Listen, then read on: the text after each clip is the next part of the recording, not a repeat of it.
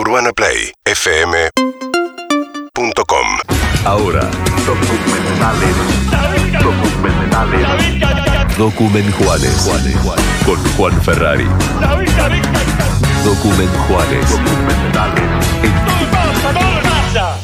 Quiero rescatar en la artística de Todo Pasa, hecha por Mike. De fondo está Delia gritando ¡Sabeca! ¡Sabeca! gritándole a Dualde aquella vez hace mil años. El Sabeca, el Sabeca de ¿Se Banfield. viene, el Sabeca de ¿Se viene Antonio en algún momento? Se viene Se Antonio. viene Antonio. No lo apures. Ay, Hoy cumple Mike Sino. Hoy cumple. ¿Cuántos cumple todos? Mike de Renetronic. 50, me imagino. Y 48. entre 35 y 55 años. Un montón. Un, un abrazo enorme, Mike. Querido, feliz cumpleaños. Un abrazo grande ¿eh? para él, dedicada a esta columna de Document Juanes, que arranca con una noticia, nos lleva de viaje al Festival de Cannes, que se Bien. está realizando. Ah, ahora con Spike Lee de, Spike Lee de presidente del jurado. Ya sé de qué vas a hablar. Cebado hasta la manija. Y sí, Clemente, miro a vos, porque voy a hablar de Cau, de Vaca, este documental de Andrea Arnold. Andrea Arnold es una directora que tiene unos cuantos premios ya en el festival y que quizás lo más eh, conocido para nosotros sea que dirigió varios episodios de Big Little Lies, la serie de HBO que tuvo dos temporadas hasta el año pasado.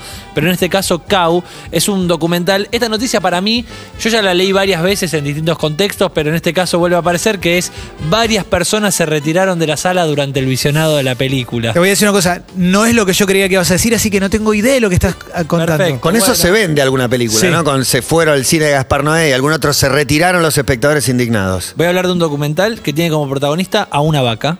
No hay diálogos en el documental, solamente es el registro de eh, día a día de esta vaca que está enfocado obviamente en el eh, eh, en, la relación que tiene el ser humano con los animales, en este caso con la vaca, sobre todo como animal lactante, como animal que da leche. Entonces está enfocado en esa industria, en la industria de la leche. Eh, ya hemos visto y hemos mencionado Cowspiracy, hemos hablado de distintos documentales, What the Health, pero en este caso lo que intenta la directora es que tratemos de por un rato ser los ojos de esa vaca y entender cómo es la vida de esa vaca dando leche, teniendo crías y, y- y haciendo lo que necesita el ser humano que haga simplemente.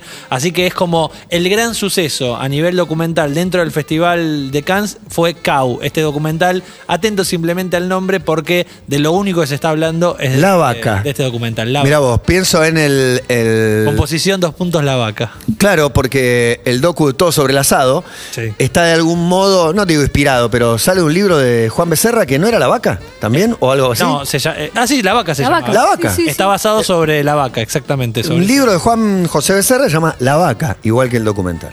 Hablan en las noticias que estoy leyendo de algunos que abandonaron la función, otros lucharon contra las sensaciones de vértigo y náuseas. Yo no lo vi el documental, pero sepan en el mundo de las noticias de este género que de lo único que se habla es de Cow, el documental de Andrea Arnold, recién estrenado en el festival. ¿Es norteamericano el, Eh, el docu? Digo, Andrea Arnold, pues es italiano, no tengo idea de dónde, Vos sabés que no de dónde sale, me sorprende en Cannes, pero bueno, ahí va. No, no. bueno, el- es obvio que va a tener el peor final, ¿no? Es- ese es el tema, ¿no? Y Por eso- siempre, cuando hay animales en, Sí. en películas o documentales. Los no derechos de- del documental los adquirió Movie, la plataforma Movie los tiene, pero se dice que en Latinoamérica llega recién a finales del 2021 o inicios del 2022.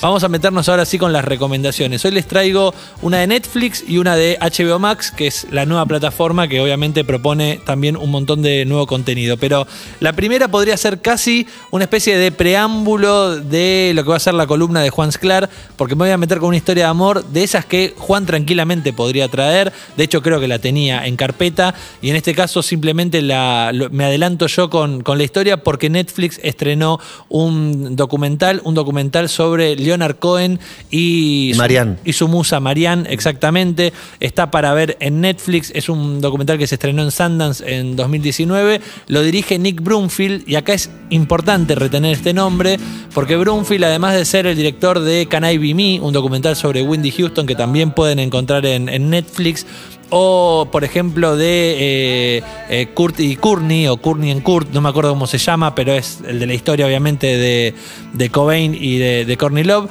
En este caso se mete con Marianne y Leonard, Wars of Love, que es obviamente la historia de amor, pero yo que la verdad que no curtí nada a Leonard Cohen, me encontré con una historia que es increíble por donde lo mires, porque Leonard Cohen nació en Canadá y cuando era joven decide viajar, esto ya es tomado bastante mal por un montón de gente, por su familia, porque en ese momento el que estaba en Montreal no se iba a otros lugares y él decide irse a escribir, él eh, tenía todas las intenciones de escribir, de, de escribir poesía, y llega a Hydra. Hydra es una isla en, en Grecia. Las imágenes son increíbles porque estamos hablando de un paraíso ahí medio perdido, de esos, viste, de casitas eh, apiladas una Blancas la sobre una ladera. Sobre una ladera y el agua y una forma de vivir que ya te das cuenta por la época donde se vivía muy libre, donde eh, a Leonard Cohen lo recibe una familia eh, canadiense que es un poco como su nexo con el, mundo y que le, le- lo ayuda un poco a vivir ahí en esta isla.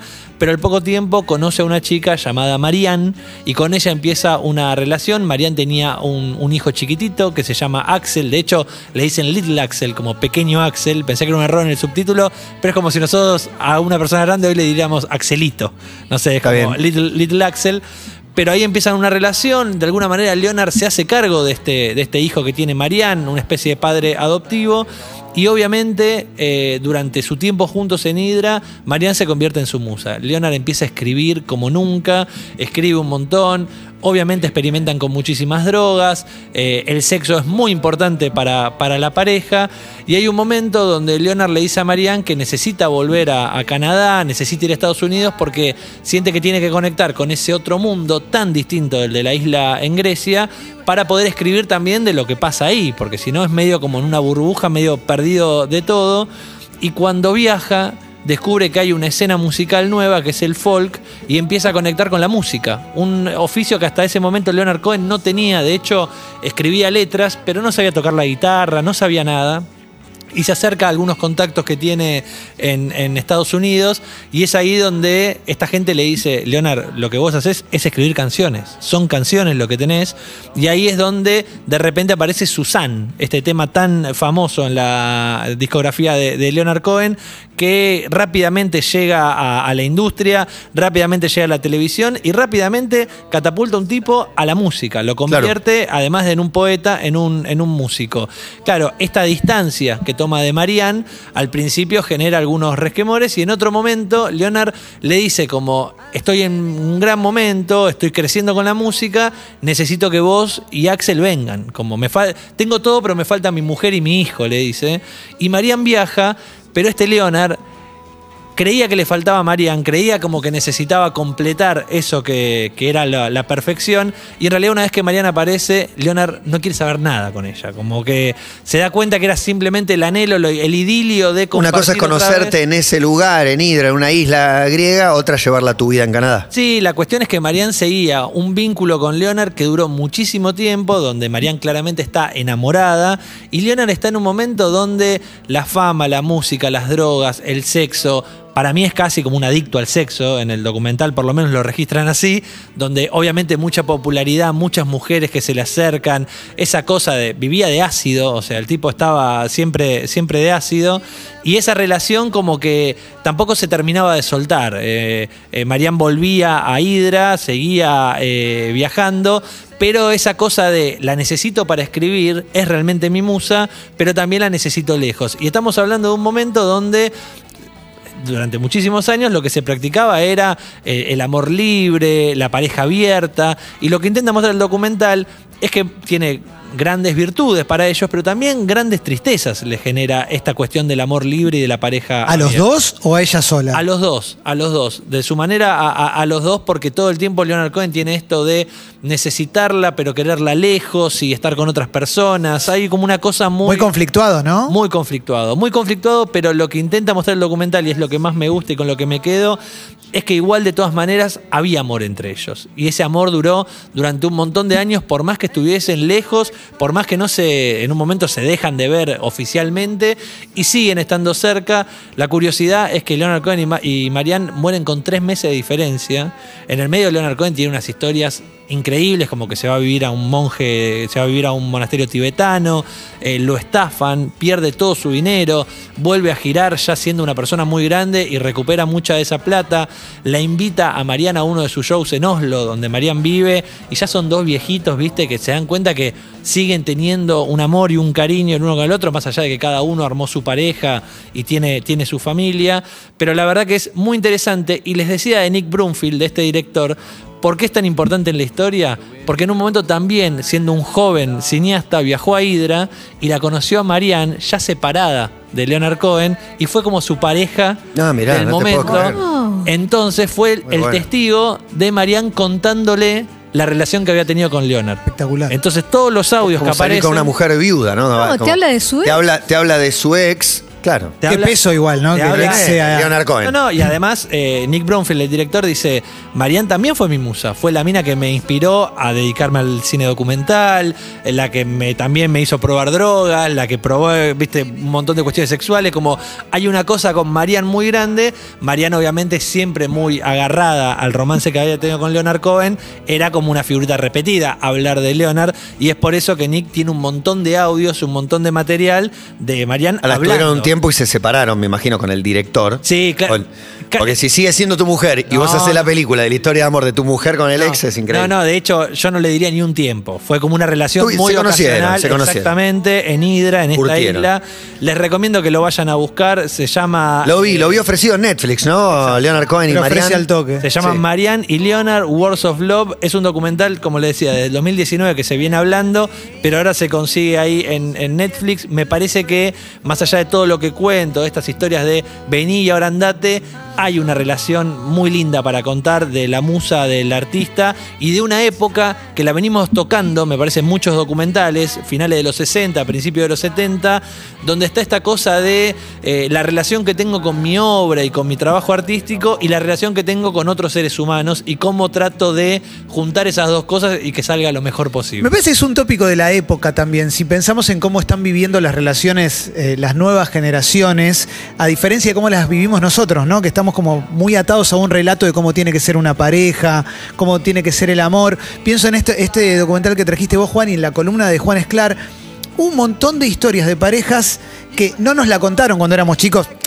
No, no, no la parte que. Nuestros viejos vivieron los 60s y los 70s. Sí. No, no todos lo vivieron igual. No. Pero digo, toda esta locura de, de el amor libre que, que parece loquísimo, existe hace 40 años. Sí, pero viste que en- muchos estamos formateados con la idea de es la pareja, no puedo salir de acá, no la puedo abrir, no la puedo romper. eh, y quizás nuestra cabeza se hubiera formado de otra manera si teníamos información, no toda, por supuesto, hay una que quizás es un poco fuerte para cuando sos chico, pero me parece que está cambiando todo ahora. Vamos con la segunda recomendación y última hoy de los documenjuanes. Después subimos todo en arroba los documenjuanes en Instagram. Se trata de una serie documental que estrenó HBO Max y se llama Generation Hustle. Y es una serie que me gustó mucho. ¿Se acuerdan que hace un- unas semanas trajimos una serie llamada El Dinero? Y les contaba que eran todos capítulos vinculados obviamente al dinero y que uno de esos tenía que ver con las estafas. Y que en ese momento lo que contábamos era que las estafas existen desde, desde no sé, desde el año cero. eh, pero obviamente esas estafas fueron cambiando y en los últimos años, con la llegada de la tecnología y de Internet, esas estafas obviamente lograron que lleguen a muchas más personas porque la gente está seteada de antemano para creer, para confiar en el otro y de repente lo que logró Internet es tener muchos datos y con esos datos hacer que la otra persona, la víctima en este caso, crea en la estafa esta que le están planteando. Bueno, Generation Hustle es una serie que trata de distintas estafas que se llevaron a cabo en los últimos años y en el primer capítulo cuenta la historia de cinco víctimas que se encontraron como se llama la- las estafas de Hollywood porque había una persona en Yakarta que contactaba gente, fotógrafos, actores, guionistas, y le decía, che, estoy interesado en tu proyecto, ¿no querés viajar a Yakarta? Que así charlamos un poco del proyecto y veo si lo podemos financiar. Entonces de repente había un guionista con una película de ciencia ficción y todo, perdón, llegaba de la mano de Soy la mujer de Rupert Murdoch, de este multimillonario. Sí, claro, claro. Entonces como que era gente que trabajaba para la mujer de Rupert Murdoch. Entonces cada uno llegaba a Yakarta y la estafa empezaba cuando esta gente llegaba y le decían, bueno, el pasaje de avión te lo tenés que pagar vos, después te lo vamos a reembolsar. Y todos los permisos que necesitas para trabajar en Yakarta también te van a dar un papelito, vos ponés la plata para, para los permisos, después te reembolso todo con ese objetivo final que era, bueno, yo pongo esta guita, pero voy a terminar ganando mucho más. Claro, porque O- todavía no te estafaron, te están haciendo, eh, ellos están ahorrando unos gastos, pero todavía no te sacaron la plata. Bueno, Pagando sí. tu pasaje y tus cosas. Cuando vos, es que por ejemplo, paga- Simplemente llegaste ahí. pagabas el pasaje, lo otro que te decían es va- vas a necesitar moneda local, así que trae moneda eh, De dólares para cambiar. Tra- Trae dólares para cambiar y para tener ahí. Entonces cambiaban dólares. La realidad es que lo que sorprende en el relato de cada una de las víctimas es, en todos casos, pibes jóvenes, pero no niños. ¿eh? Estoy hablando de entre 25 y 35 años que lo que dicen es todo el tiempo pensé en un futuro mejor para mí, en un laburo por delante, en la posibilidad de crecer en este mundo tan complicado que es el mundo artístico, porque hay fotógrafos que dicen, yo publiqué unas fotos en Instagram para una cuenta de bastantes seguidores, pero esto que me está llegando era la oportunidad de mi vida, era dedicarme a ser un gran fotógrafo durante toda mi vida, o ni hablar de este guionista que escribe una película de ciencia ficción sobre una batalla entre China y Estados Unidos y de repente dice, ya está, soy el nuevo Spielberg de- después de esto, pero el relato va llevando a la mente maestra atrás de la estafa y es increíble por el laburo tomado para la estafa. No estamos hablando del mail de soy un príncipe nigeriano, cobré- podés cobrar una herencia. Estamos hablando de hojas membretadas, un estudio cinematográfico, eh, traslado. O sea, es creíble. todo es Mira muy que aparte la mujer de rapper eh, Murdo, que es eh, primero voy y después veo cuál es el link, pero dale, no Claro, pero todas las comunicaciones, salvo en algunos casos donde aparece una persona eh, físicamente y que después se descubre que podría llegar a tener que ver con, con, esa mente maestra, eh, todo es por teléfono, todo es por mensajes. Y, siempre hay dos personajes donde uno juega el policía bueno y el otro policía malo. Y es increíble pensar cómo estas personas cayeron en estas estafas que empiezan por, por las redes con alguna data, que en algunos casos las víctimas dicen, tenían más data de la que yo recuerdo de mí de laburos que hice o de cosas que me interesan. Hay como un trabajo, un, un trabajo de investigación. el En ningún momento, perdón, eh, pregunta antipatía, en ningún momento decís, Por favor, está arengadísimo. viva, Lo que, pasa, lo que pasa es que cuando te presentan una estafa ya de entrada, diciéndote, mira, lo que vas a ver es una estafa, le ves los hilos todo el tiempo y te parece, ¿cómo este boludo no, se da cuenta? obvio, obvio. Pero si vos sos el que necesita el laburo y te lo hacen bien, Sí. es lógico también que un laburo que te está por contratar, de golpe te investiga y sabe más que, que lo que vos recordás de tu trabajo, podría pasar. Sí, hay, hay algunos, viste, que, que les parece un poco ridículo lo que están viviendo en Yakarta, viste, como las Sí, Indonesia, que- cualquiera, no sé por qué. Yakarta. Rarísimo. Exacto. Bueno, le- les parece como raro, eh, pero también el estafador en este caso encuentra unos vericuetos, ¿viste? Para meterse en la cabeza de cada uno de, la- de las víctimas y es muy interesante. Hay otro episodio dedicado a nuestro amigo, el creador de WeWork. Che, espectacular. Uy. Ya vimos el docu del de WeWork, ya ni me acuerdo el nombre, me- Pero- me, olvido de todo. no, pero- we work. no, no, el del el- chabón. Adam, no me acuerdo. Ah, eh, sí, bueno. Adam algo, no importa, les metí este, este problemita. Adam Newman se llama. Adam Newman, es espectacular. Pero así hay 10 episodios de unos 40 minutos donde hay distintas estafas de estos últimos años. Me pareció muy interesante, lo encuentran en HBO Max, se llama Generation Hustle. Urbana Play 1043.